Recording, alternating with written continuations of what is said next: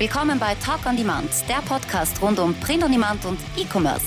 Mit T-Shirts und vielen weiteren individuell bedruckbaren Produkten kann man mittels Merch bei Amazon, Spreadshirt, Shirty und Co. richtig gut Geld verdienen. Hier reden wir darüber. Servus, grüß euch und hallo zur 71. Episode von Talk on Demand. Ich bin der Sigi und das ist der Tobi. Servus. Servus, grüß dich. Ähm, heute haben wir wieder mal was ganz was Besonderes gemacht und zwar, äh, was schon länger nicht mehr passiert ist, ein Community-Interview, eh erst das dritte. Äh, wir haben uns gedacht, da jetzt momentan eh nicht so viel passiert im Print on Demand, laden wir wieder mal einen Gast ein und es freut mich natürlich sehr, dass es ein Landsmann ist, ein Österreicher und ja, dann holen wir den einmal rein in den Stream. Dann sage ich mal, grüß dich Marco. Servus. Servus, grüß dich. Servus. Ups, boah. Endlich einmal ein sympathischer Gast, der gleich einmal das Bier aufmacht. Da muss ich mit, mitziehen. Gut. Sehr zum Wohle. Wenn wir schon trinken, ja. dann trinken wir. Heute ich muss mich gleich mal entschuldigen. Bier. Eigentlich habe ich ja gesagt, dass ich auch ein Bier heute trinken werde. Bin extra heute noch einkaufen gefahren und habe dann alles andere einkauft, außer das Bier. Bin ich dann daheim draufgekommen. Scheiße. Seid ihr ja. verziehen. Bist, bist der einzig Nüchterne da. Ja, ich schaue, dass ich da das in, im, im Rahmen behalte und dass wir nicht gestrikt werden von YouTube, weil sie irgendwelche Sachen raus hat oder der Marker dann plötzlich einen nackten Arsch in die Kamera hält. es eskaliert eh. Mhm. Weiß ja nicht, was du für ein Typ bist. Du hast ja, sage ich mal, eine schwere Vergangenheit, denken wir mal, durch die, äh, den musikalischen Hintergrund. Ich habe schon alles ausgelebt. Das wird sehr seriös werden heute. ja. Ey, bist du auch schon alt geworden mittlerweile? alt, ja, alt. Alt und vernünftig. Ja, alt und unvernünftig. Ja, sehr gut. Hey, aber freut mich, dass du äh, sofort zugesagt hast, wieder geschrieben habe. Du hast uns das Ganze ja, damit die Leute den Ablauf wissen. Wir haben ja im Herbst ja mit diesem, ich glaube im Herbst war es mit den Community-Interviews angefangen, ähm, haben dann zwei Stück gehabt und haben ja auch einmal den Aufruf gestartet, dass die Leute uns schreiben sollen, wenn sie Interesse haben, äh, dass sie daran teilnehmen. Und du unter anderem auch äh, hast uns geschrieben, hey Leute, wenn es wollt, ich stelle mir da zur Verfügung. Ich habe doch das eine oder andere zu erzählen, wenn ich auch schon länger dabei bin. Ähm, und ja, und das hat jetzt länger gedauert, und, äh, aber ich habe da vor ein paar Tagen geschrieben und du warst sofort dabei. Und genau. ja, finde ich cool. Und äh, im Vorgespräch habe ich schon gemerkt, dass es sicher was Interessantes werden wird, weil du sehr viel zu erzählen hast. Gell? Ähm, ja, ich habe viel erlebt, ja. Also auch in dem Schwertbiss. Also ja, dann einiges. würde ich mal sagen, äh, vielleicht, dass du ein bisschen was von dir erzählst. Wie, was hast du gemacht? Äh, wie bist du zu diesem grafischen T-Shirt-Business oder so gekommen? Oder was, mhm. was allgemein, was du dir erzählen möchtest? Ja, fangen wir an. Also, warum ich überhaupt mit Grafik zu tun habe, ist, ähm, ich bin Absolvent der höheren grafischen äh, Bundeslehr- und Versuchsanstalt in Wien habe dort Reproduktionsdruck, Reproduktions- und Drucktechnik gemacht, fünfjährige Ausbildung mit allen möglichen Drucksparten und äh, spezialisiert auf Reproduktionsfotografie, was es mittlerweile eh nicht mehr, gibt, weil jeder einen, einen Scanner um 99 Euro daher zu ausstellen hat. Ähm, das hat insofern war das eine super Geschichte, weil die Schule extrem kreativ war. Da waren gleichzeitig ja nicht nur die Drucktechniker, sondern auch Fotografen und äh, Gebrauchsgrafiker, die mehr oder weniger gemeinsam in ein Haus die Schulbank gedrückt hat, haben. Und wir haben irgendwann einmal die klassische Idee geboren, dort, wir drucken uns jetzt unsere Diesel-T-Shirts selber. Damals war gerade aktuell das riesige Diesel-Logo da drauf mit diesem Irokesen Typen und haben gesagt, das können wir auch. Ja, das hat man ja nur äh, in so eine große Kamera legen müssen, abfotografieren, einen Film draus machen, ist mit dem Film runter in Siebdruck gerannt. Die haben eine Sieb angefertigt und du hast einfach schon die Leibern hinlegen können und fix und fertig waren die ersten Diesel-Leibern, die wir halt dann irgendwie uns aufteilt haben. Ich weiß nicht mehr, ob es verkauft worden sind, wie auch immer. in, in weitere Folge waren wir dann schon also, Die erste Station war Schulhofdealer. Genau, richtig. Ja. Wahrscheinlich, wahrscheinlich bis heute einer deiner Bestseller, also, oder? Es war mit Sicherheit der Bestseller. Es ist dann klar, dass der, dann, dann, das ist ja witzig, weil dann ist diese Werner-Comic-Geschichte aufgekommen. Mhm. Und wir haben irgendwie uns deppert gelacht über das Ganze und haben, waren dann auf einer Seite, das auftaucht, das hat Kassen Terror am Nil. Und das haben wir gleich. Zeig's nochmal kurz rein, weil ja? jetzt war gerade die Kamera war jetzt gerade äh, auf. Ja. Terror okay. am Nil. Unter anderem haben sich die da mit Coma-Bills besoffen und aus das hat uns dann ein Grafiker, der wirklich gut zeichnen hat können, ein wunderschönes T-Shirt zu Shea gemalt. Und wir haben schon wieder druckt und haben mhm. damals die legendären Coma-Bills-Leibern dort verkauft. Ich, leider habe ich keins mehr davon, aber das war, das war halt noch richtig räudig. und der Beginn quasi meiner T-Shirt-Karriere, auch wenn dann lange Pause war dazwischen, bis ich wieder dazu gekommen bin, weil dann natürlich Schule fertig, dann habe ich einen Job gehabt in einer Industriedruckerei. Wann war das ah. ungefähr? Äh, ja. Also ja, fertig geworden bin ich 92 mit der Schule und war dann auch relativ geschwind nach dem Bundesheer in einen richtigen Job drinnen, den ich dann halt leider verlassen habe müssen, weil ich mit meiner Band ein paar Konzerte zum Spielen gehabt habe.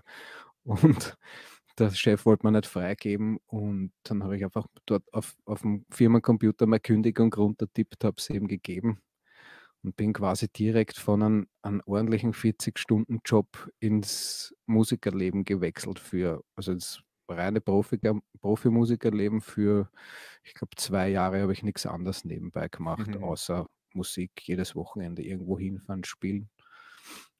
Sehr lustige Zeit, sehr, wie soll man sagen, so halt noch so eine Zeit ohne Handy und das Telefon ist im Vorzimmer gestanden. Man hat sich, wenn man sich verabredet hat, wirklich treffen müssen zu einer Zeit und kein Computer und nichts in dem Sinn, so wie jetzt. Alles analog, inklusive Bier. Und wenn man, beim, äh, wenn man hinter der Bühne dann wahrscheinlich Scheiße gebaut hat, dann hat keiner Fotos machen können, weil es noch keine Handys gegeben hat.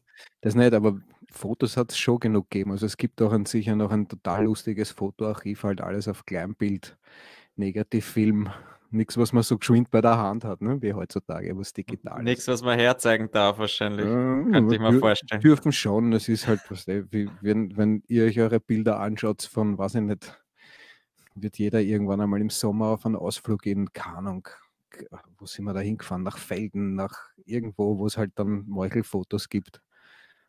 ja, ja. Aber im Großen und Ganzen war das, war das so meine Karriere bis dahin. Dann äh, war es so, dass ich, warte mal, ich muss gerade überlegen, wann das genau war.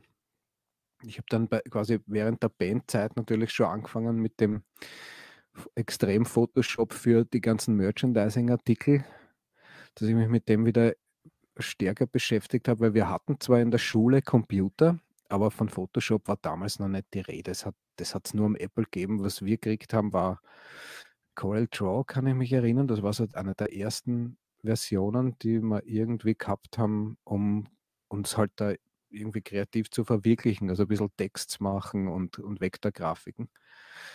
Aber das war schon was, wo ich mir dachte, okay, das, da bin ich recht fit und mit dem komme ich gut zurecht und Ideen auch, etliche.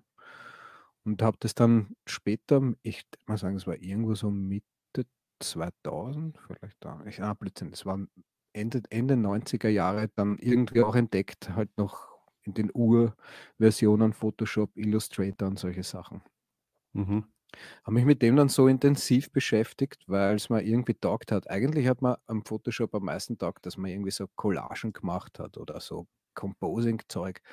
Um, oder halt auch sehr witzige Sachen, wo man irgendwelche Fotos von Freunden hergenommen hat und dann die Köpfe austauscht hat oder irgendwelche Blödheiten halt gemacht. Das habe ich so exzessiv betrieben, dass ich mir das Programm super beibracht habe und so viel dazu gelernt habe und dann eigentlich alles andere kein großes Problem mehr war. Aber ich glaube, mit solchen Sachen hat sowieso jeder, der Photoshop irgendwann einmal gelernt hat oder angefangen hat, mit dem äh, angefangen. Weil ich habe zum Beispiel bei mir im Vorraum auch ein Bild hängen, wo ich auf einer Collage, glaube ich, was nicht, 300 Fotos irgendwie immer wieder ausgeschnitten habe und die dazu gepasst und geschaut, mhm. dass das irgendwie halbwegs zusammenpasst und da halt zig Fotos von Freunden, von Feiern oder sonst irgendwas draufgeben, aber genau durch das wirst du halt dann fit, du dann immer wieder was ausprobierst, wie kannst du genau. etwas äh, unscharf machen oder hab, äh, besser ausschneiden oder sonst irgendwas. Ich habe einen riesen Vorteil gehabt, dass ich durch meine Ausbildung gewusst habe, was Farbräume sind, wie der Druck funktioniert. Ich, wir mussten ja in unserer Schule äh, in alle Druckabteilungen von Siebdruck bis äh, sogar Tiefdruck, äh, Offsetdruck, die Vorlagenerstellungen damals waren ja auch alle manuell, also das ist äh, teilweise wirklich mit Handwerk zugangen, mit Pinseln, Decken, mit Schabern auf den Filmen wieder was Jetzt ist er weg. Wir hören dich nicht mehr leider und sehen nur noch ein Standbild, falls du uns noch hören kannst. So, ja, ich habe jetzt leider einen kurzen Cut machen müssen, weil wir einen technischen Ausfall gehabt haben. Ähm, ich würde dich bitten, dass du jetzt vielleicht noch mal kurz erzählst. Wir waren, glaube ich, beim Thema, dass du die äh, Druckplatten oder, oder Filme oder sowas, die selbst bearbeiten hast müssen. Genau, wir mussten eigentlich dort äh, die, den Druck komplett lernen. Also wie jedes einzelne Druckverfahren funktioniert, wie man die Vorlagen herstellt und natürlich auch, wie man einen Scanner richtig bedient, wie Farbräume funktionieren, wie man Farbkorrekturen macht, was äh, Rasterumfang ist. Also lauter Details, die halt sehr hilfreich sind, wenn man in Photoshop dann irgendwie tiefer gehen möchte auch oder im InDesign halt äh, schon für einen Druck arbeitet. Das ist ein Riesenvorteil. Das, das habe ich mir nicht mehr beibringen müssen oder äh, lernen, lehren lassen müssen von irgendwem. Mhm. Somit habe ich mich wirklich darauf konzentrieren können, dass ich im Photoshop oder irgendwo anders draus finde, wie das alles geht. Und hat aber auch Zeit in Anspruch genommen, bis man das dann so richtig intus hat. Das ist ja. auch der Grund, warum ich eigentlich nie einen Designer angeheuert hätte. Hin und wieder mal einen Illustrator, was, weil so richtige Illustrationen zeichnen, das, das dauert mir viel zu lang. Dafür bin ich wahrscheinlich auch nicht talentiert genug. Mhm. Aber für diese, für diese vielen T-Shirt-Sujets, wo man das eh nicht so in dem riesen Ausmaß braucht, oder ich zumindest für meinen nicht so stark verwende, ist das, mache ich alle Designs selber und gerne auch noch. Sehr cool. Zu dem Thema werden wir eh später dann nochmal kommen. Ähm, das heißt, du hast jetzt quasi dann wieder mit dem Thema T-Shirt bis konfrontiert worden, äh, wie es halt wahrscheinlich in der, in der Band äh, geheißen genau. hat, hey, wäre cool, wenn wir so ein bisschen Merchandise, Merchandise rausbringen würden. Äh, vielleicht nochmal ganz kurz für die Leute, die sich jetzt fragen, in, in was für einer Band hast du gespielt und äh, wie lange und äh, war sie erfolgreich oder nicht? Das ist, yeah, das ist meine nice. Band in Österreich ist es bekannt. Das haben viele, viele, die so um die um Mitte der 90er Jahre oder um die 2000er Jahre viel gefeiert haben, haben das wahrscheinlich als Soundtrack gehabt und haben vielleicht auch das ein oder andere Konzert besucht oder uns zwangweise in irgendeinem Konzert als Support Act gesehen, weil wir viele Möglichkeiten damals hatten, auch was weiß ich bei Status Quo, wo haben wir noch Van Halen haben wir gespielt im Vorprogramm bei CC Top. Beim Ossi sogar mal, das ist super, haben wir ein Foto dem ah, Ossi bekommen. Das geil. ist wirklich spitzenmäßig gewesen. Die Purple Sicher verwackelt also, das Bühl, weil der sicher dort stand. Nein, nein, äh, bitte. Noch vor den Zeiten, oder? Vor Ossi 30 war, Jahren. Ossi war irre, ja. Ich meine, der Typ ist halt in Zeitlupe daherkommen und wir mussten halt warten, bis das Konzert fertig war und er geduscht war. Aber ja. den Ossi kennenzulernen, mit ihm ein Foto zu kriegen, hallo, das ist ja, also da wartet man gern.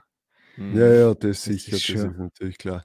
Also, ja, also ich muss sagen, ich habe ich hab diese Band Alkbottle, ich habe sie gekannt, ähm, hab's aber, ich, ich habe genau nach eurem Hype, sage ich jetzt einmal, wo ihr am bekanntesten wart und wahrscheinlich am, am meisten getourt seid, mhm. Genau da habe ich erst zum Fortgehen angefangen und da war das auch jetzt noch nicht so meine Musikrichtung. Man hat es zwar gekannt in Österreich, aber ich habe es halt nie gehört. Ja.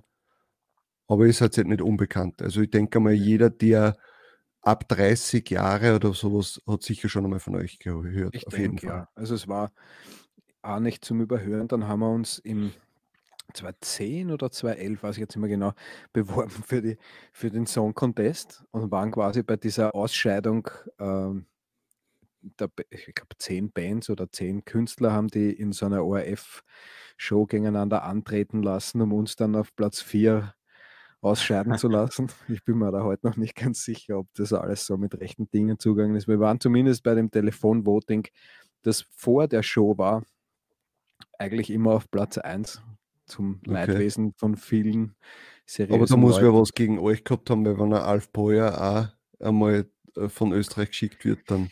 Ich, also wir haben, ich muss ja das glaube ich so vorstellen, dass wenn man so eine Sendung mit Künstlern spickt, wo man dann einen rauswählt, möglicherweise ist es vorher schon klar, aber wenn ich die Sendung gestalten könnte, dann stelle ich die so bunt wie möglich auf. Wir waren halt dort die Rockabteilung ne, und haben halt dort irgendwie diesen, dieses Rock-Ding verkörpert, genauso wie es gegeben hat, Singer, Songwriter oder ich kann mich gar nicht mehr, mehr erinnern, wer alle dabei war. Aber es war eine lustige Geschichte auf jeden Fall.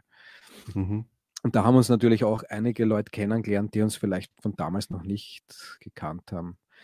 Wir haben eine so super Promotion-Geschichte gemacht. Wir sind einfach am 1. Jänner mit einem ganzen Haufen an Clowns, die einen Wagen gezogen haben, vor dem Neujahrskonzert äh, aufmarschiert und haben dort ein Playback-Konzert gestartet und haben das alles mitgefilmt in dem Riesentrubel mit Polizei, die uns den Weg versperrt hat. Also es war Wahnsinn, das ist unglaublich. Sehr, sehr lustig gewesen. Deshalb habe ich das auch noch so in Erinnerung. Das kann man, ist im, im YouTube drinnen. Vielleicht mhm. wollt ihr das verlinken, dass man Sehr das gerne. sieht, was das war dann Blödsinn dort damals war. direkt vor dem Neujahrskonzert oder was beim Ja. Konzerthaus dort Genau, auf, einfach dann Gas geben. Ein Wagen, wo die Band drauf gestanden ist und gezogen worden ist er von, ich weiß nicht, wie viele, die alle als Clowns geschminkt waren. Ne? Mhm. Mhm. Der Titel hat damals Kassen, wir sind da nicht zum Spaß und diese Clowns sind mit dem Wagen über die Ringstraßen und dann einbogen dort vor. Das, war völlig irre. Die Polizei hat uns den Weg abgesperrt. Und, aber Ihr wart letztendlich wahrscheinlich noch vom Vortag können. unterwegs, oder? Könnt ihr Nein, vorstellen. diesmal, diesmal nicht. Ja. Dies- Diesmal war es nicht so. Aber wir waren echt baff, dass das dann so funktioniert hat und ein Riesenspaß war. Das war ein lustiges Jahr eigentlich. Ja, das war es auf alle Fälle. Da haben wir auch viel, viel Merchandising-Artikeln, so, äh, äh, wie nennt man das, Buttons massenweise produzieren lassen und Aufkleber und was weiß ich. Das haben ganz Wien damit voll gepflastert. Also auch da ein Riesenvorteil, dass wir mit Druck zu tun haben. Und der Sänger, der Roman Gregor, ist auch ein gelernter Repro-Techniker, denn sein Vater hat sogar ein eigenes äh, äh, Repro-Studio gehabt in Wien. Okay, cool. Also es war, der hat auch sehr lustig eine Zeitung produziert. Der hat geheißen der Alkbote. Das gibt es ganz selten noch irgendwo. Ein Heftel irre. Also es war lustig und, und beknackt und auch halt ein Vorteil, wenn man irgendwie vom Fach ist, dass man sowas recht sch- geschwind machen kann. Ja. Ich Ja. hätte gleich noch eine Frage zu diesem ganzen Merchandising für die Bands. Ja, Mhm. inwiefern äh, bringt das wirklich etwas ein oder hat das euch etwas eingebracht damals jetzt im Ja. Verhältnis zu CD-Verkäufen oder solchen Dingen? War das Also- erwähnenswert oder, Ja, oder nicht? das auf alle Fälle. Also wenn man das Schon? nicht macht, lasst man eine Menge Geld liegen. Ja. Ich kann jetzt, ich habe jetzt keine Zahlen mehr im Kopf, aber ich kann mich erinnern, dass es Konzerte gegeben hat. Da sind die Leute hineingestürmt und haben den Stand leer gekauft. Da waren ein paar Tausender Umsatz binnen kürzester Zeit Schon. erreicht. Ja, auch so, Ja, früher war das ja eigentlich nur anders, weil man die äh, T-Shirts ja nicht online kaufen konnte, sondern man hat Ah, wirklich beim nein. Konzert selber. na, wir haben, wir haben, das war, der, das war das, was wir früher auch gemacht haben. Wir haben in die CDs, ich muss schauen, ob man das da sehen kann, sehr, Ach sehr, also nicht, Mail-Order gegeben schon, oder? besonders professionell, in, also viel einfallen lassen haben wir uns nichts, aber es gab zumindest vier verschiedene Sujets zum Auswählen und die konnte man auf der Adresse hier bestellen und da sind wir, Eine Postkarte hinschicken müssen, oder was? ja genau, bestellen und Autogramm an Postfach 88. Das haben wir zweimal in der, in der Woche ge- ausgeräumt Unglaublich, ja. und haben wirklich teilweise Briefe und sehr lustiges Zeug und haben halt dort, dort wirklich uns hingesetzt, haben Leiberln verpackt mit Autogrammkarten dazu, haben das selber auf die Post gebracht und verschickt. Also das, und das ist was, das geht eigentlich heute noch. Wir haben es jetzt outgesourced. Das macht ein netter Kollege von uns, aber es geht teilweise immer noch was, auch wenn wir jetzt nicht aktiv sind. Aber es waren natürlich ganz andere Zeiten auch schon. Ich weiß nicht, wir haben T-Shirts, also wenn wir T-Shirts druckt haben, dann war eigentlich 100 Stück pro Sujet das Minimum. Wenn nicht sogar dann halt, je nachdem, wenn eine, Platt, eine Platte rausgekommen ist und ein neues Label war, dann haben wir einfach mehr davon produzieren lassen. Zu Preisen, ich weiß nicht, das Stück um 3 Euro oder so, glaube ich, Mhm. wenn man Geil. im Siebdruck arbeitet. Ja. Also da ist dann die Marge, wenn man sagt, man verkauft das mit 20, um 20 oder ja heutzutage 25, das zahlt sich schon aus. Ja. Und mittlerweile gibt es so viele Merchandising-Artikel, was man noch dazu nehmen kann. Da gibt es oft Bands, die waren bei uns als Vorbands, die haben dort einen Stand aufgebaut mit Artikeln, sowas hat man überhaupt noch nie gesehen. Ja. Also keine Ahnung, vom Flaschenöffner über alles Mögliche. Also man könnte sich da wirklich, wenn man sich viel Zeit nimmt dafür, reichlich einfallen lassen und sich auch reichlich verkaufen. Ja, sicher, Ja, die Leute halt wollen ja. Käufer. ja. Ja, du hast dann immer halt Leute mit, die für das wirklich zuständig sind. Du musst einen schönen Stand bauen und und und. Also da waren wir immer irgendwie ein bisschen zu schleißig. Wir haben zwar einen netten Verkäufer gehabt, aber der war dann meistens halt nach der Show schon so betrunken und so Ja. stinkesauer, vor allem, dass er mit dauernd mit Leuten zu tun gehabt hat, die selber so betrunken waren, dass er gesagt hat, das reicht ihm jetzt. Also, wir haben uns auf nach dem Konzert hingestellt zu diesem Merchandising-Stand und gesagt, wir geben Autogramme. Sind die Leute hergekommen und da waren, ich sage mal, 80 Prozent der, die dort hinkommen, sind der Muttersprache eigentlich nicht mehr mächtig. Also mhm. Hat es auch gegeben oder gibt es auch. Aber lustig, immer lustig. Ja, ich finde ja, dass sich das ja äh, schon verändert hat. Also früher, wenn ich auf Konzerte gegangen bin oder Festivals war, äh, habe ich mir dann schon immer ein T-Shirt dort besorgt, ähm, weil ich gewusst habe, okay, ich kann das sonst nirgendwo mir kaufen. Ja. Und mhm. irgendwann einmal hat das äh, dann aufgehört. Das allerletzte Mal, wo mir das aufgefallen ist, ich war vor ein paar Jahren auf einem Metallica-Konzert in Hamburg. Und dann war da immer, bevor die wirklich gespielt haben, war halt so ein, so ein Stand aufgebaut. Im, es war im Stadion drinnen. Ähm, und da waren so viele Leute und, und dann habe ich mir gedacht, ich bin nicht blöd, jetzt stehe ich schon eine halbe Stunde da und muss wahrscheinlich nur eine Dreiviertelstunde da stehen, damit ich dann ein T-Shirt mir kaufen kann, das ich mir am nächsten Tag eh online bestellen kann. Ja? Wenn das jetzt ein extra Tour-T-Shirt gewesen wäre, das nur dort gibt und sonst nirgends, dann hätte ich das schon gemacht. Aber das ist halt das Problem, dass das halt heutzutage nicht mehr ist. Ja?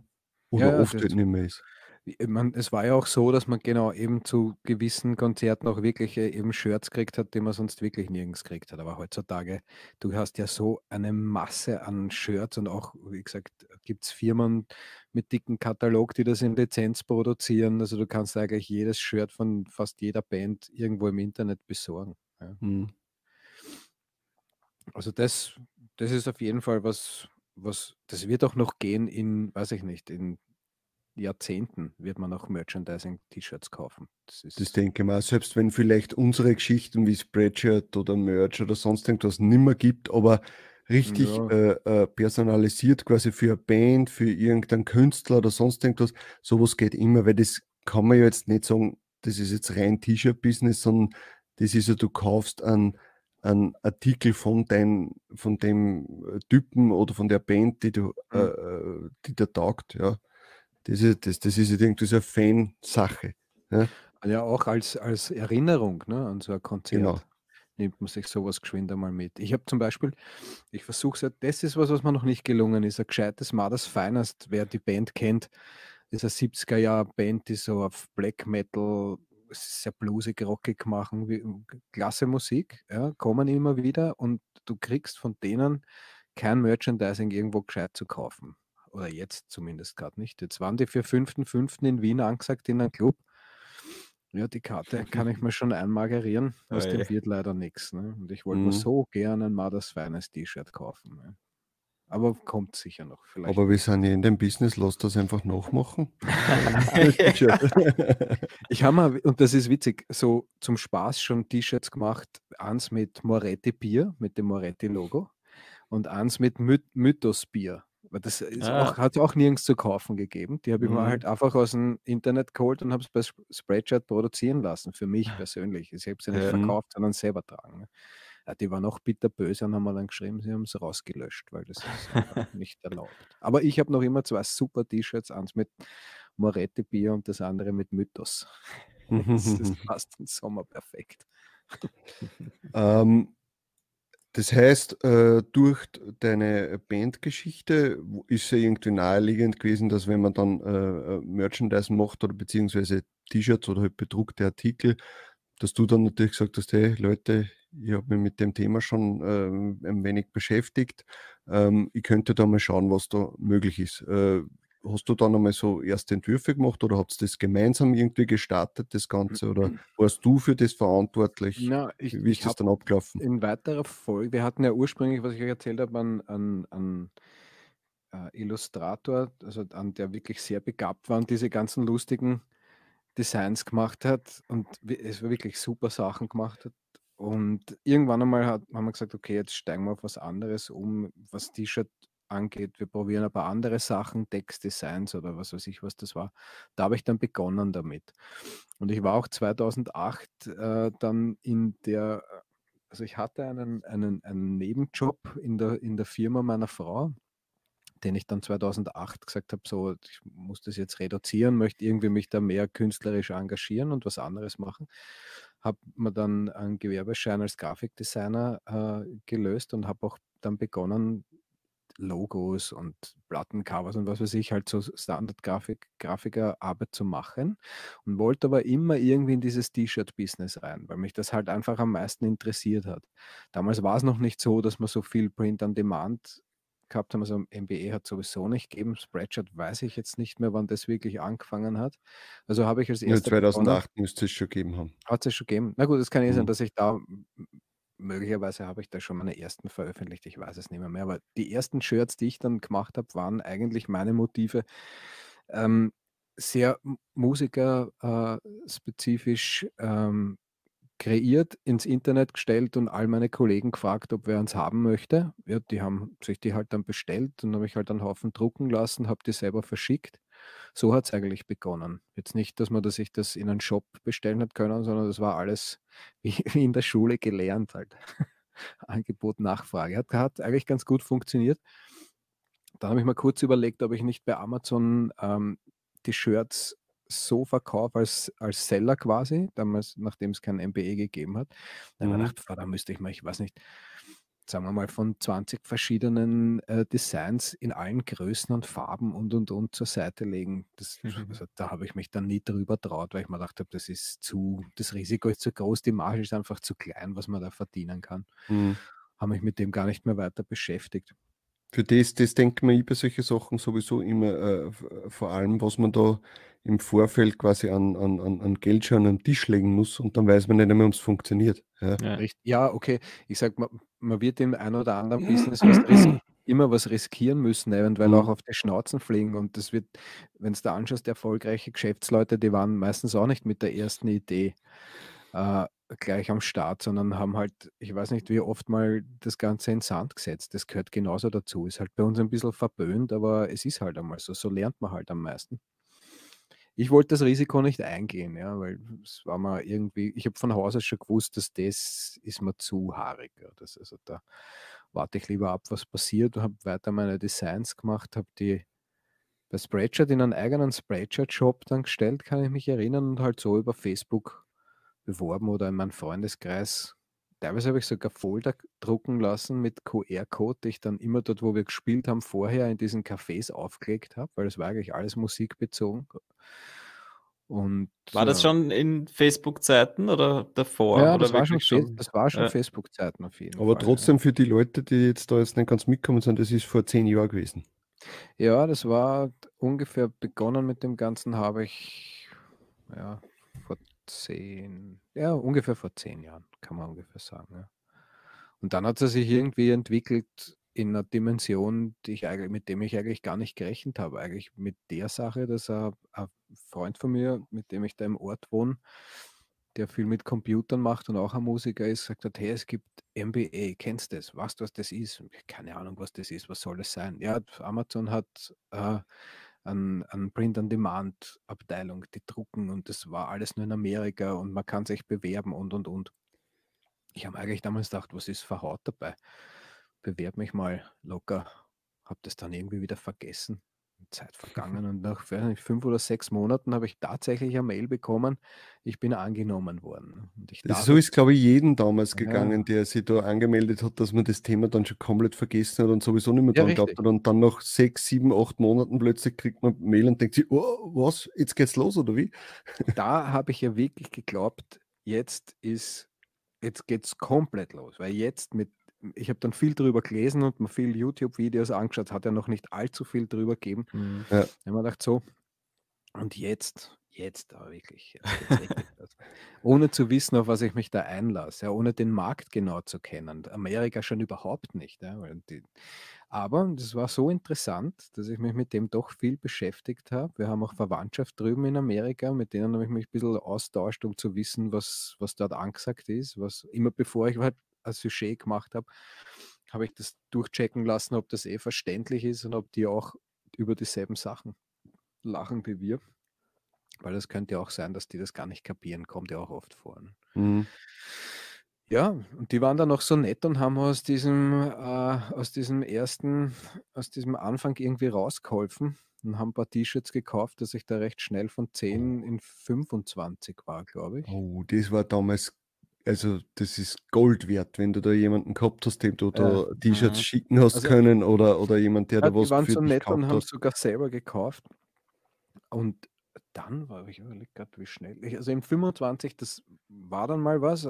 Dann hat es ein bisschen gedauert, weil blöderweise, glaube ich, noch die Weihnachtsferien und dieser Freeze dazwischen war, dass Ja. ich nicht weitergekommen bin einfach und da drinnen gesteckt bin und auch natürlich jetzt nichts gesagt habe, okay, ich, pass auf, ich mache 100 Designs. Ich wusste ja noch nicht wirklich, wo die Reise hingeht, weil in der Anfangszeit bist du ja am Ausprobieren, was überhaupt geht. Ne? Ja, und hast aber eigentlich keine Möglichkeit zum Ausprobieren durch Ja, die richtig. wenigen Slots am Genau. Anfang Das früher. Und du halt- früher hast halt nur wirklich auch äh, für Tier Up die Sales haben müssen in dem Tier, in dem du gerade bist. Ja, wenn du in Tier ist es, ja. 25 warst, hast du 25 Sales haben müssen. Wenn du aber nicht Genau. weißt, was sie verkauft, dann kann das einmal eine Zeit lang dauern. Ja. Genau, also die, die, die, die Schule war hart, kann ich mich erinnern. Es hat, es hat vieles, wo ich mir gedacht habe, das gibt es ja nicht, wieso, wieso kauft das keiner? Bis ich dann verstanden habe, wie man richtig äh, ähm, äh, die Keywords unterbringt, wie man das Listing schreibt. Da war dann auch schon viel, äh, ich glaube, der Felix Schuld dabei involviert, zumindest, dass ich, ich überlege, wie ich da zum ersten Mal drauf komme. Also Shirt Money Makers war sehr interessante Gruppe im Facebook einmal so ein bisschen herauszufinden, wie, welche Probleme haben alle miteinander. Das war eh ganz klar.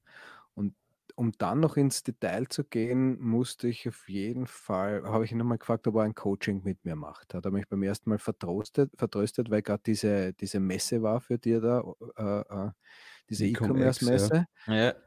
Der hat gesagt, er ruft mich nachher wieder an. Dann habe ich drauf vergessen auf die Sache und dann hat er gesagt, es tut mir leid, er ist schon so voll, aber ich, er kann mir den, den, den, den Felix Käser empfehlen, der auch äh, sich sehr gut auskennt, hat uns da irgendwie connected miteinander und der hat mir zum ersten Mal die Möglichkeit gegeben, einmal irgendwie zu wissen, wie rennt es überhaupt ab? Ja? Was verkauft sich überhaupt? Weil das wusste ich ja nicht wirklich. Ich mein, mit, über den Merchant Former hast du ein paar Sachen anschauen können, aber da habe ich erst einmal kapiert, wie der Hase ungefähr rennt. Ich weiß jetzt leider keine genauen Beispiele mehr, was es war, was man dann irgendwie das geöffnet hat, weil was noch viel interessanter war, war dann noch der Kurs, den ich mir dann gegönnt habe. Das war eigentlich eh ganz klar, so, so teuer war der nicht für das, was man eigentlich rausholen kann. Und Nur ganz kurz, aber was natürlich der Unterschied ist, äh, heutzutage, wenn du mit dem anfängst, du hast ja schon alleine auf, im, im, im, deutschen Bereich äh, 100 YouTube-Kanäle, die da dieses Business haarklein erklären, ja, aber früher hatte das keiner. Und darum, weil Genau. äh, äh, verstehe ich das, was du gesagt hast, dass es einmal nett ist, dass man mit jemandem persönlich spricht, weil im eigenen Umfeld hat man ja niemanden, aber dass man mal mit wem persönlich spricht und da einmal Fragen stellen kann, die Genau. äh, die das sonst keiner beantworten kann. Was, was jetzt dir, hey, wie funktioniert das? Warum funktioniert das? Was ist da der Hintergrund? Und das war eben bei mir, ich habe ein Coaching beim Felix gemacht und das war eben für mich das Wichtige. Gar nicht das, dass er mir jetzt sagt, hey, was für Designs verkaufen sich, aber einfach, dass man mal so viele Fragen um das Drumherum einfach mal, äh, Mhm. äh, dass man die, die beantwortet worden sind. Ja? Mhm. Also bei mir war es eigentlich so, die, die, wie ich den Kurs gekauft habe und begonnen habe, war, glaube ich, irgendwie so Kapitel 1. Du musst alle deine Vorsätze über den Haufen werfen. Oder so ist mir so ein Typen eingeteilt worden. Ich war definitiv der Künstlertyp, der immer gesagt hat, meine Designs sind super, die muss jemand kaufen. Und wenn das niemand kauft, dann liegt es sicher nicht an den Designs. Wobei es nicht an der Qualität des Designs gelegen ist, sondern ich glaube, dass viele meiner Designs am Anfang viel zu komplex, viel zu irre und einfach deshalb die Leute nicht interessiert, weil ich bin eigentlich dann draufgekommen, das, was sich eigentlich am besten verkauft, ist, wenn es so simpel wie möglich ist und die Botschaft ganz schnell zum Verstehen ist. Sicher gibt es Mhm. mal Ausreißer, wo das ein bisschen detaillierter ist, aber komischerweise, wenn ich jetzt so denke, was meine Bestseller sind, dann sind das ganz, ganz simple, entweder Textdesigns, wo nur Schrift ist, Beim Merch meinst du jetzt, ja, oder? beim Merch, Ja. ja. Wo- Wobei sich das, würde ich jetzt fast sagen, mit, mit Spreadshirt ist fast ident. Also die Sachen, die dort weggehen, gehen beim Merch genauso weg. Äh, Aber war es bei dir auch so am Anfang eben, dass äh, du ja schon Spreadshirt-Erfahrung gehabt hast und da hast du schon deine Bestseller gehabt und dann lädst sie hoch bei, bei Merch und plötzlich geht einfach gar nichts mehr und dass man das einmal versteht, das war bei mir so schwierig eben auch am Anfang. Ich, ich war mit Spreadshirt lang aufs, auf Kriegsfuß, weil ich einen alten Account hatte und das nicht funktioniert hat, dass ich das Zeug irgendwie außerhalb von Deutschland zum Verkaufen bekommen habe. Du musstest ja damals noch total kompliziert den Marktplatz umstellen, dann dort irgendwie das ganze Listing wieder neu eingeben. Mhm. Das ist ja heute und dann kann ich mich erinnern, hat es mir irgendwann gereicht, das ist noch gar nicht so lange her, habe ich gesagt, so, ich lösche jetzt den kompletten Account, sowohl in Amerika als auch in, in, in Europa, nehme einen neuen, befülle den und ab dem Zeitpunkt hat sich das Zeug dort verkauft. Also komischerweise eigentlich ab der ersten Woche. Zwar mhm. nicht in Riesenmassen, aber es ist regelmäßig was weggegangen bis zu einem Zeitpunkt, wo dann offensichtlich die Google-Ranking verloren haben oder ich weiß nicht mehr, was da genau passiert ist, aber man hat halt auf jeden Fall wenig Spreadshirt-Produkte äh, gefunden, wenn man in Google nach was gesucht hat. Das war mhm. früher besser. redest du jetzt von dem, was letztes Jahr war oder war davor schon ja, Ich überlege gerade, wann das war. War das, war das letztes Jahr? Wo das dann irgendwie so. Ja, dann war das letztes Jahr. Ich habe, wie gesagt, was das angeht, die Zeit, ich kann es nicht mehr so genau sagen, wann was war, weil das seitdem ich da drinnen stecke in dem Business ist egal was für Jahreszeit ist. Ich bin eigentlich immer beschäftigt. Das ist das Schöne an der Sache, ja, weil ich sage, ich hauptsächlich deshalb mache, weil ich einen Spaß dabei habe, was zu kreieren. Ja. Und also das treibt mich eigentlich am meisten an. Ja. Da geht es jetzt gar nicht so um riesige Verkaufszahlen. Klar freut mich das, wenn sich was gut verkauft und es ist zum Beispiel auch ab, äh, seit letztem Jahr, wann war das, das Q4, wirklich gut gelaufen, sodass ich mir gedacht habe, hey, passt, jetzt bin ich endlich da, wo ich hin wollte. Hat vielleicht ein bisschen länger gedauert. Da konnte noch keiner damit rechnen, dass es ein Drecksvirus daherkommt und uns allen einen Strich durch die Rechnung mhm. macht. Ja. Aber wurscht, also ich, ich, ich habe mir dann mehr oder wir haben uns dann nichts vorzuwerfen. Wir waren voll drauf und haben es irgendwie schön betrieben. Also was, ich gehe jetzt nochmal zurück zu der Sache mit dem, mit dem Felix und seinem Kurs, weil ich finde, er hat ein paar ganz, ganz wichtige Dinge gesagt. Er hat eigentlich immer gepredigt, man muss ein Gespür dafür bekommen, was sich verkauft. Das kann man, du, du kannst niemanden, der in das Business einsteigt, klipp und klar sagen, pass auf, das verkauft sich, das verkauft sich, das verkauft sich, sondern jeder geht anders mit dem, mit dem, mit dem Ganzen um und jeder kriegt irgendwann einmal macht's Klick und du sagst, okay, jetzt das designe ich und ich weiß, das verkauft sich innerhalb der nächsten, weiß ich nicht, paar Wochen. Manche Sachen gehen weg innerhalb von kürzester Zeit, innerhalb von einem Tag. Manche brauchen länger. Ich weiß jetzt ungefähr, was sich verkauft und was sich nicht verkauft. Und das kann man halt eben leider nur über den steinigen Weg rausfinden, indem man wahrscheinlich lang nichts verkauft oder selber rausfindet, okay, das ist jetzt mal, was die Leute suchen nach diesen Farben, was die, diesen Vintage-Look Mhm. Wo, wo man immer diese vier, vier, fünf, sechs Vintage-Farben findet. Wenn du die in die Designs einbaust, das ist mal schon ein Eye-Catcher. Wenn du ein Hobby genau triffst, wenn du dann das noch so simpel gestaltest, dass das einen Schmäh hat und äh, vielleicht auch noch irgendwie ganz schnell zu erkennen ist, sich jemand damit identifiziert, eine Emotion auslöst ich denke, da wird auch jeder irgendwie seine eigenen Erfahrungen haben, wie es am einfachsten geht oder wie, wie, wie, wie es am schnellsten, wie es sich am schnellsten verkauft. Ne? Oft sind halt auch Sachen dabei, da sitze ich vom Fernseher und sehe irgendwas oder sehe auch im Fernsehen jemanden mit einem T-Shirt gehen. Das muss gar nicht jetzt sein, dass ich das mhm. übernehme, was ich da sehe. Aber ich sehe eine, eine, eine, eine, eine, wie soll man das sagen, eine Art Grafik, wo ich sage, das ist was, das springt mir sofort ins Auge. Entweder sind es die Farben, die Formen oder die mhm. Art, das, die, die, die, Schrift, die verwendet wird. Und meistens assoziiere ich dann sofort irgendein Thema damit und dann geht es sofort an. Entweder ich zeichne mir es am iPad schnell auf, dass ich es dann für später habe, oder ich setze sofort um. Also so mhm. schnell wie möglich. Ich habe ähm, ein Photoshop-Dokument, mit dem ich eigentlich immer beginne.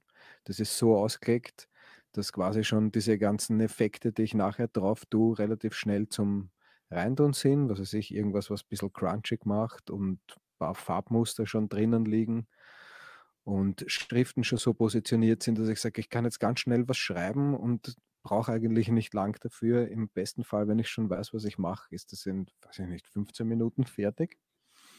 Soll es 20 Minuten dauern und dann wandert schon rauf, wenn man es raufschicken darf. Ne?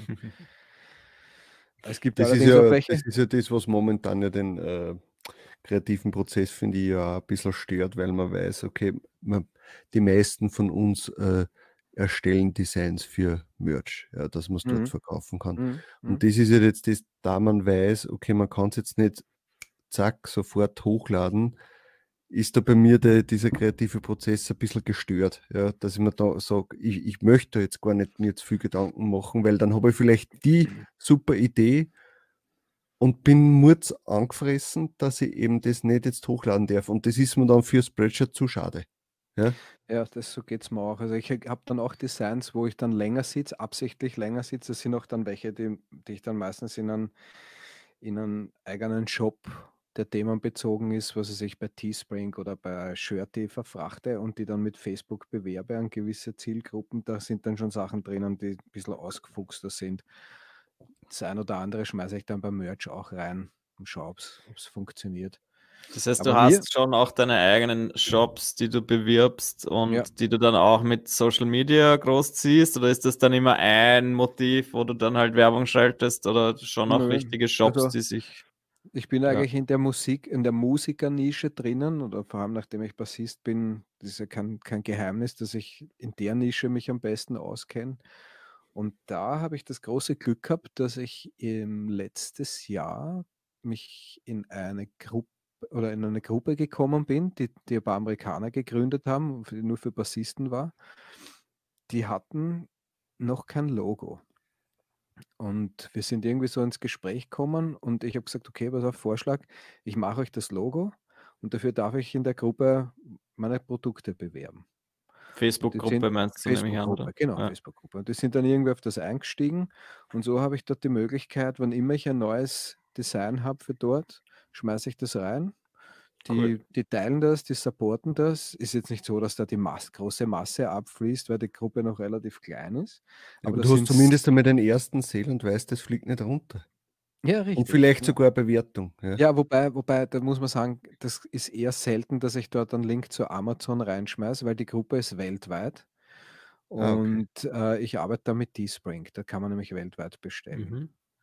Und ähm, da kratze ich halt immer ein bisschen was zusammen, schaue, dass nicht allzu viele drinnen sind, mache dann kleine Bildchen und stelle die rein mit einem lustigen Posting. Oder wer jetzt, gestern hat mich der Admin angeschrieben, gesagt, hey, er hat was Neues gesehen, ob er das nicht äh, posten soll. Und ich denke mal, das wird er jetzt irgendwann machen, heute oder morgen. Und das, was so super ist, ist in der Gruppe sind wirklich äh, total berühmte Bassisten auch drinnen. Ja? Also Billy Sheehan zum Beispiel, der mal bei Mr. Big war. Und das ist okay. eigentlich ziemlich cool, ja? dass man ich habe auch noch Kontakt zu anderen, zu anderen äh, Musikern, die ich kenne, auch äh, in Amerika. Also, dass man dort mal sagt, hey, ich schicke dir ein T-Shirt und vielleicht bist du nett, ziehst das an, das ist jetzt der nächste Plan mal. Mal schauen, wie das funktioniert. Oh, das wäre natürlich fein. Er zieht es dann beim Konzert an oder er postet ein Instagram-Selfie, wo er es anhat da bin ich zu faul dazu, dass ich mich dauernd um das bemühe, weil, wie mhm. gesagt, ich habe es eh schon gesagt, den größten Spaß dabei habe ich mir was einfallen zu lassen, das zu designen, raufzuschmeißen, mich darüber zu freuen, wenn das wer kauft und mich noch mehr darüber zu freuen in der Vorstellung, dass dann jemand irgendwo am anderen Ende der Welt oder halt auf der anderen Seite in Amerika oder wo auch immer mit meinem T-Shirt rumrennt. Ich meine, das ist ja auch was, wo man sagt, hey, ist schon cool, ich finde das schon lässig. Ja? Noch viel cooler ist, wenn du das nämlich selbst erstellt hast und nicht jetzt Ja. irgendwie Ja. einen Designer äh, machen hast Ja. lassen. Ja. Ja, ja, klar, wahrscheinlich auch noch dazu. Also ich muss sagen, das Schönste ist, diese Ideen zu haben. Es ist ja oft so, dass ich, dass ich Sachen umsetze und mache und dann schaue ich mir das an und denke mir, bitte, wie kommt man auf sowas? Wie fällt einem sowas ein? Lache dann mich wahrscheinlich einen halben Tag schief über das Ganze, weil das halt irgendwie krank ist oder halt lustig ist ich muss echt sagen, das ist was, was einen ziemlich happy macht, weil das Geld, das man damit verdient, sind ja keine Millionen oder so. Das hat man relativ schnell ausgeben für irgendeinen Blödsinn. Mhm. Aber den Spaß, den man dabei hat und, und die Freude an der Arbeit, die man, die man hat, also das finde ich ist schon was, das gibt es eher selten, denke ich. Ich weiß nicht, wie es da euch geht dabei, aber Das, das, muss man haben in der Branche, glaube ich, sonst würden wir auch das Ding hier nicht machen, glaube ich, wenn wir da ja. nicht den Spaß dran hätten. Ja, ja also man darf es nicht immer alles mit Geld und, und, und großen Erfolg finanziell aufwiegen, weil im Endeffekt, ja, ist nett, wenn man davon leben kann. Auch super, wenn man richtig dicke Kohle macht, ja. Aber ich glaube, es gibt so mal den Punkt, wenn man mal so, ich weiß nicht, wenn man mal vierstellig ist im Monat mit den Einnahmen aus dem Ganzen, dann hat man zumindest einmal schon einen, einen, einen Schritt gemacht in die Richtung, wo man sagt, hey, das könnte sich jetzt, wenn man sich noch ein bisschen mhm. bemüht, ausgehen, dass man davon leben kann. Und wenn man dann mal sagt, man kann nur von dem leben, gut, man steht auf wackeligen Beinen, weil wir wissen, man kann seinen Account relativ schnell verlieren. Aber ja. man kann davon leben und, und, und eigentlich auch recht gut und ich weiß nicht, das ist eine schöne Sache eigentlich. Total schön, ja. Ähm, darf ich noch fragen, weil du eben vorher gesagt hast, du machst ja eben alles alleine. Ähm, denkst du zumindest ein paar Teile davon vielleicht auszulagern, weil du jetzt zum Beispiel gesagt hast, dass du jetzt die Social Media Schiene oder solche Kontakte an, an Influencer nicht selber machst, aber dass du da vielleicht halt dann jemanden anderen. Es wäre natürlich vernünftig, dass man sagt, äh, man nimmt sich noch jemanden dazu, der im Marketing gut ist. Oder zumindest halt Partnerschaften oder so, denke genau, ich mir. Richtig, oder jemand, anderen. der auch noch Bock hat und sagt, hey, pass auf, ich, ich habe jetzt die Zeit oder die, die, die Energie, dass ich äh, in einer Facebook-Werbung zum Testen anfange, auf Zielgruppen, auf dieses mhm. und jenes. Mir vergeht da relativ so schnell der Spaß an der Sache. Wenn ich sehe, wie mein Geld verheizt wird und ja, also das sind schon viele Sachen, wo ich mir manchmal denke, es gibt, mir ist zum Beispiel in meiner Facebook-Werbung Anfangszeit hat mich ein Mitarbeiter von Facebook kontaktiert und hat gesagt, er will mit mir das machen und äh, er will mir beibringen, wie, wie das alles funktioniert. Ich war da schon ein bisschen skeptisch. Das war natürlich halt dann. Das? was meinst du? Ja, warum meldet sie bei dir naja, gerade? Warum? Eben? Weil man da einen Kunden entdeckt hat, dem man das Geld aus der Tasche ziehen kann. ah.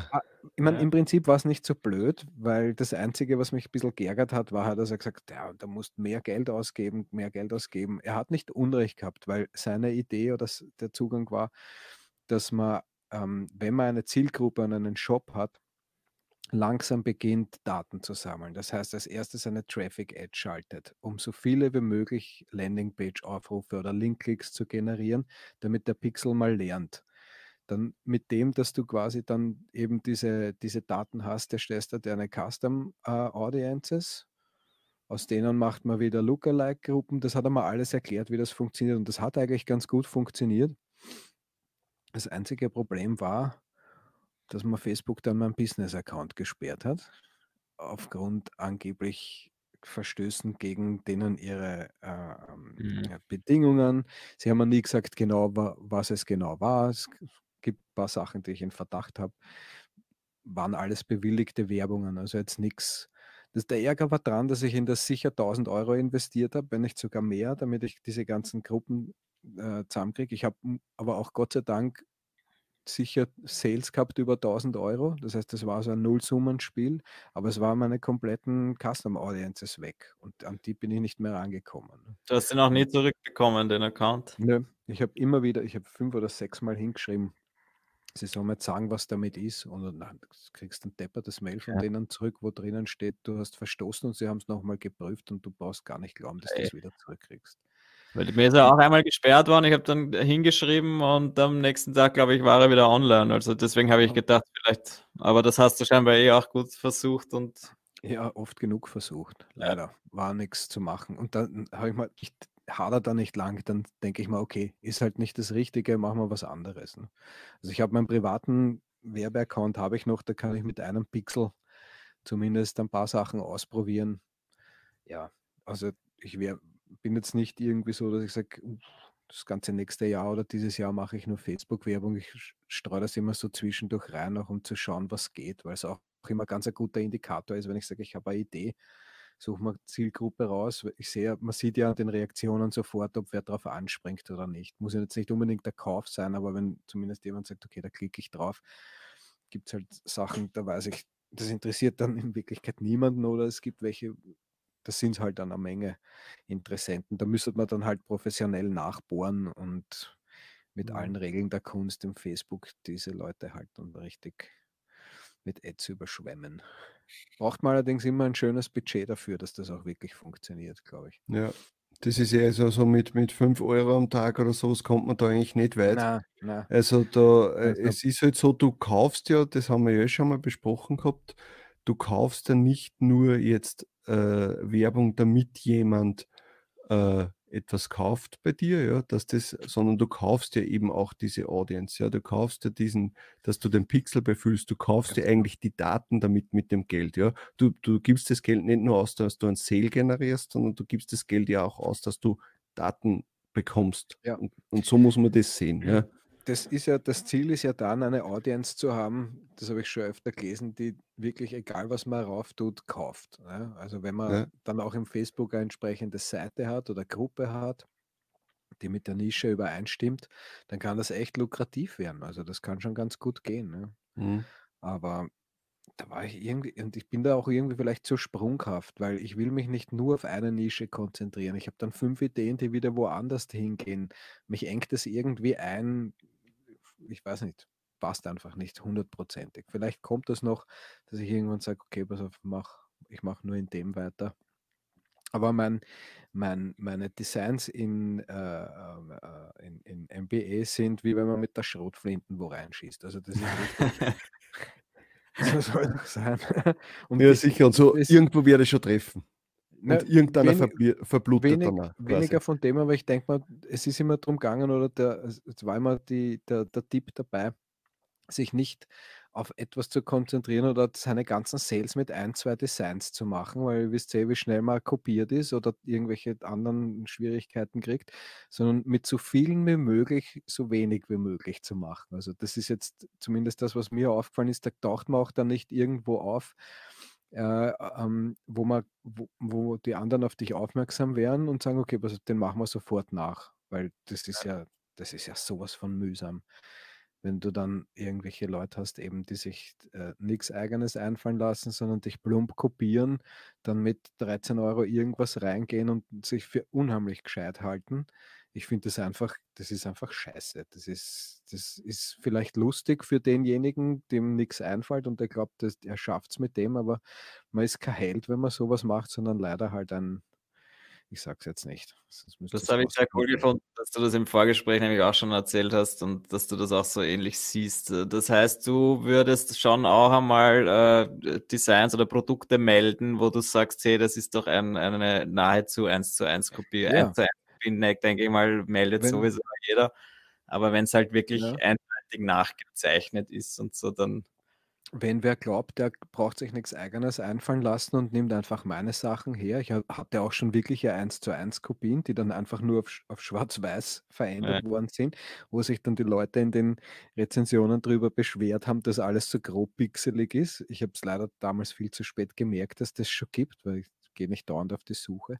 Aber mich regt das fürchterlich auf. Ich kriege auch auf dem Facebook äh, Werbungen, weil ich halt offensichtlich als in der Neigungsgruppe Bassist dort registriert bin, kriege ich klarerweise, wenn jemand ein Produkt, ein T-Shirt für einen Bassisten bewirbt, taucht es in meiner, in, in, bei mir auf im Facebook. Und dann Das tauchen meine eigenen So Designs dort mit, auf. mit einem Messerstich ins Herz durch ich Facebook. Durch. explodiere dann. Ich zuck dann komplett aus. Ja. Ich schreibe dann an, an Facebook, ich schreibe dann denen meistens selber. Ich meine, ich beleidige die auch dann ziemlich, ja, weil ich bin dann einfach auch richtig sauer, dass das passiert. Und oft ist das dann halt auf irgendwelchen Seiten, die auch Mhm. so äh, ähm, ja, Print on Demand machen, die Seiten, die ich oft gar nicht kenne. Ja. Sind jetzt wieder welche drauf. Gestern habe ich wieder welche entdeckt, aber da denke ich mir dann auch oft, das ist jetzt vielleicht eh jetzt nicht so wichtig. Aber manchmal regt mich das fürchterlich auf, weil ich finde, es ist ich mein, weniger geistiges Eigentum, aber es ist, war meine Idee. Man lasst euch, ich finde immer, es soll sich jeder was Eigenes einfallen lassen. Das muss ja das Mindeste sein, dass wenn ich sage, ich möchte irgendwas verkaufen, man, anders bei den Chinesen, da habe ich gestern so eine arge Story gehört, dass die, die kopieren alles ne, mittlerweile, von Autos und, und die, angeblich wurde die, die Firma Doppelmeier Lifte nach China geordert, um einen Lift zu reparieren und die sind aber drauf gekommen, den haben gar nicht die gebaut, ne, sondern den haben die, die Chinesen haben das einfach nachgebaut. Ja, da ist die Mentalität, glaube ich, auch anders. Das ist, die sehen das Ja. als Kompliment, wenn sie etwas nachbauen, weil sie es so toll finden. Gut, ich weiß nicht, wer von euch schon mal in Thailand auf Urlaub war, aber wenn du dort am Abend einkaufen gehst, die T-Shirts, die es dort gibt, also das hat mit echt ja überhaupt nichts zu tun, aber es steht Mhm. überall Marken drauf. Denen ist das wirklich vollkommen blunzen. Ja. Ich kann mich nur erinnern, dass dann diese ganzen T-Shirts von der Qualität gar nicht mal so gut waren und meistens den urhohen Kunstfaseranteil auch noch gehabt haben. Also sowas tragt man einfach auch nicht gern. Aber, aber es war billig. Ja. ja. Ja, ich weiß auch nicht. Wie gesagt, also ich denke mal, das Wichtige oder das, was ich auch jemandem raten würde, der in dem, in dem Business erfolgreich sein möchte, wäre Längerfristig muss man dazu sagen. längerfristig vor allem, sich einfach irgendwie seine Nische zu suchen, seine Ideen zu machen, was Eigenes zu machen. Es spricht nichts dagegen, dass ich eine Idee aufgreife, dass ich beim Research draufkomme, hey, pass auf, schau, da ist ein T-Shirt, das Thema ist gut oder die, die, die, weiß ich nicht, die Grafik ist gut, aber man kann ja sowas ähnliches machen, aber dann soll es wirklich auch nur ähnlich sein und mit irgendeiner eigenen Idee verbunden sein. Ja. Diese 1 zu 1 Kopien und wo dann teilweise auch sogar dieselben Farben verwendet werden, das ist halt wirklich Schmarrn. Also Ja. mich ärgert das. Mich auch. Es tut natürlich noch mehr weh, wenn du, äh, wenn man die Sachen quasi noch selbst auch noch gezeichnet hat, so wie halt du. Ähm, bei mir ist dann auch so, dass ich mir halt denke, okay, wenn mir selbst was eingefallen ist, dann äh, tut mir das richtig weh. Ja? Ja. Ähm, bezüglich Research, weil du es gerade angesprochen hast, Ich glaube, Entweder- dass er eingefroren ist. Das? ist wieder eingefroren. Oh. Ich glaube, ich. Ja, da jetzt schon wieder ähm, ein kurzer Aussetzer war, weil äh, wahrscheinlich der Marco irgendwo in, einer, in einem Funkloch wohnt oder keine Ahnung, äh, werden wir diesen Teil des Podcasts jetzt beenden und wir hören uns dann nächste Woche beim nächsten Podcast und da hat der Marco gesagt, er hat einen, eine kleine Überraschung für uns. Bin gespannt, was er uns da noch zu sagen hat und was du dann für eine Überraschung für uns hast. Also wir hören und sehen uns dann quasi in einer Woche wieder. Ciao. Ciao, viert euch. Das war Talk on Demand, der Podcast rund um Print on Demand und E-Commerce. Hat es dir gefallen? Dann lass doch ein Abo da, dann verpasst du die nächste Folge garantiert nicht. Schreibe einen Kommentar oder empfehle uns weiter. Viel Erfolg, gute Verkäufe und bis zur nächsten Folge.